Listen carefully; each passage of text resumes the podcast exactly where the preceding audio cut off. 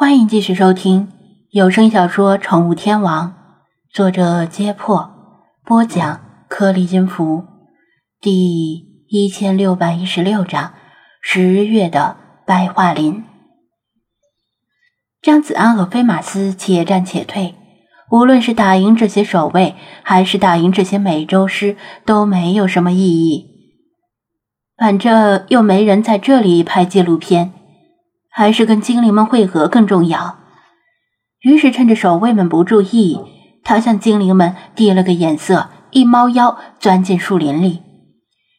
他有夜视仪，好处就是一旦藏进森林里，他不需要开手电就能勉强看清路，所以守卫们也无法通过灯光判断他的位置。很快就甩掉了守卫。费马斯嗅着法推的气味，在前面领路，他深一脚浅一脚跟在后面。走了一会儿，路越来越难走，尽是往崎岖狭窄、荆棘丛生的地方钻。别说是他了，就连菲马斯都苦不堪言。钻着钻着，草丛里猛地窜出只大耗子，惊慌的往脸上踩的感觉，那个酸爽。这时。前方的草丛又是一阵乱响，似乎是什么大型的猛兽在接近。张子安的手按住手电开关，打算等野兽钻出来再晃一下再说。草丛里窜出来的是一条北美灰狼，黑灯瞎火的，他也看不出来这条狼是不是华推的手下。不过从菲马斯的反应来看，应该是的。他显然是认出了他，急匆匆的跑过来，叼住他的裤脚就往另一个方向扯。怎么了？出了什么事儿？狼回答不了他的问题。别扯了，我跟你去就是。别再扯我的裤子啊，就要成短裤了。狼的牙齿何等锋利，咬合力又高。已经把他命运多舛的裤脚扯成布条了，看着心疼。他主动跟上之后，狼就放开了他的裤子，奔行着在前面引路。但是他没有领路的经验，经常把他甩得没影儿，还要停下来等他，或者返回找他。张子安光顾着看脚下。倒是菲马斯闻到了熟悉的气味这不是通往印第安荒村的路吗？回荒村干什么？梅根出事了？他满肚子的不解，但狼不会回答他，只能继续闷头走。夜晚的荒村像是一个鬼村，敞开的门窗总令人觉得里面隐藏着什么怪物。只在那栋完好的房子透出些许灯光，怎么回事儿？明明叮嘱梅根别在没拉窗帘的房间开灯的，他越发纳闷儿，出事的感觉也越来越强。梅根，是我，我回来了，开门。他咚咚的拍门，菲马斯低头嗅了嗅，紧张的说道：“不好。”有血腥味儿，似乎是。他不忍，也不愿再说下去。星海抬头盯着他，喵，子安，一定要冷静。锁头一响，梅根惊慌的开门，结结巴巴的指着屋内：“我本来没有开灯，但是……”张子安不等他说完，就闯入室内，一眼就看到躺在茶几上的弗拉基米尔和焦急的等在一旁的菲娜，以及令弗拉基米尔的蓝灰色毛发染成紫红色的血字。派一见到血字，吓得扔掉木棍，捂住眼睛，不敢再看。嗯啊啊！向来伶牙俐齿的理查德结巴的说不出一句完整的话。这这是怎么回事？他一个箭步冲到茶几旁，检查弗拉基米尔的伤势。不，先不用解释，先包扎伤口再说。他打断了要开口的菲娜和梅根。让我想一想，梅根，先去烧一壶开水，然后把手洗干净。我需要你的帮助。梅根已经放弃了思考，下意识的按照他的吩咐去做。张子安为了偷取食物和物资，把背包清空了，背包里的大部分东西都留在这里。他飞快的翻出急救包，给自己戴上一次性手套。薇娜的身上也有血，但那是弗拉基米尔的血。他悔恨的自责道：“都怪本宫太大意了，你能治好他吗？”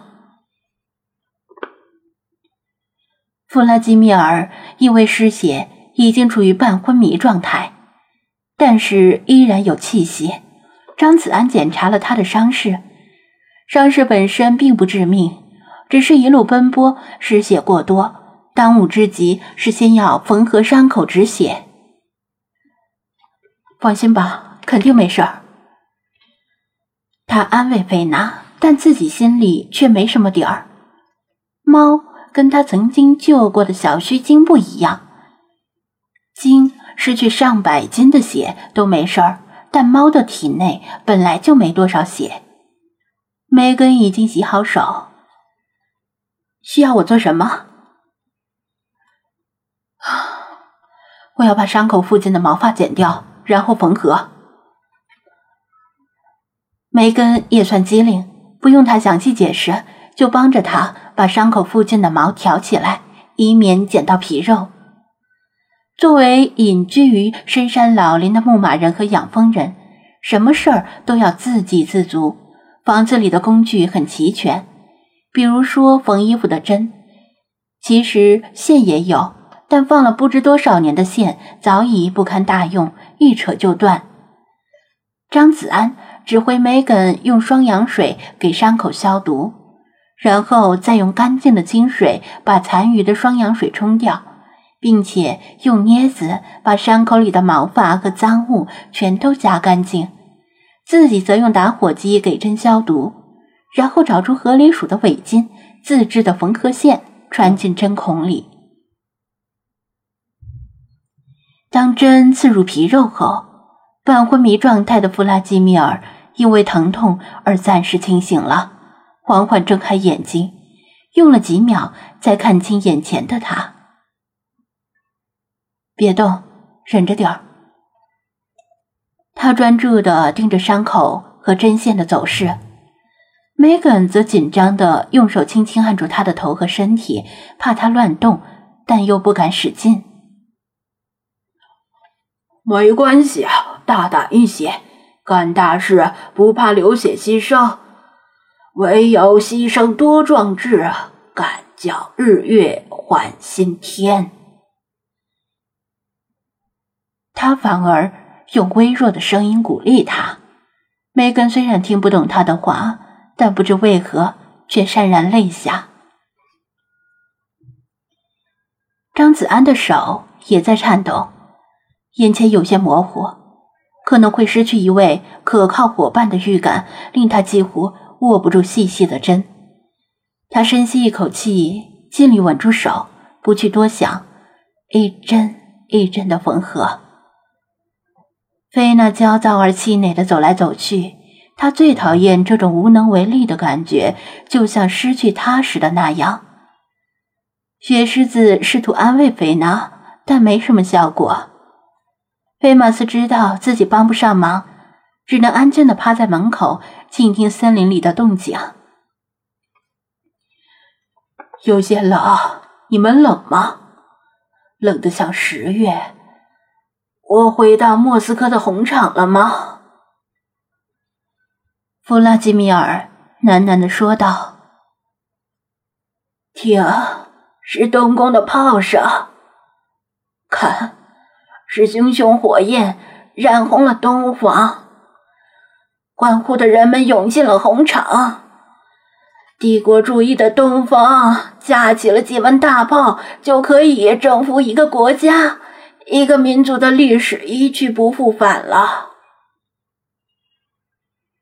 醒醒，弗拉基米尔，醒醒，不要睡过去。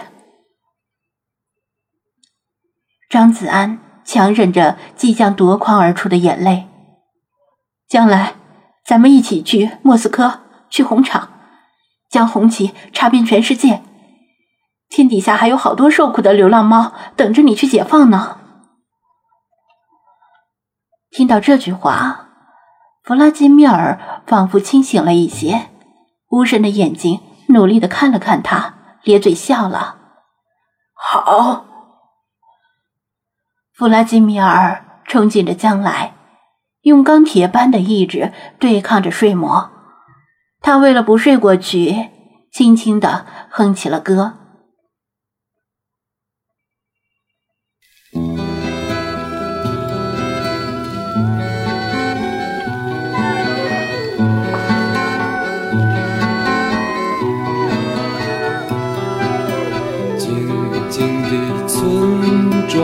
飘着白的雪，阴霾的天空下各自飞翔。白桦树刻着那两个名字，他们发誓相爱用尽这一生。有一天战火烧到了家乡，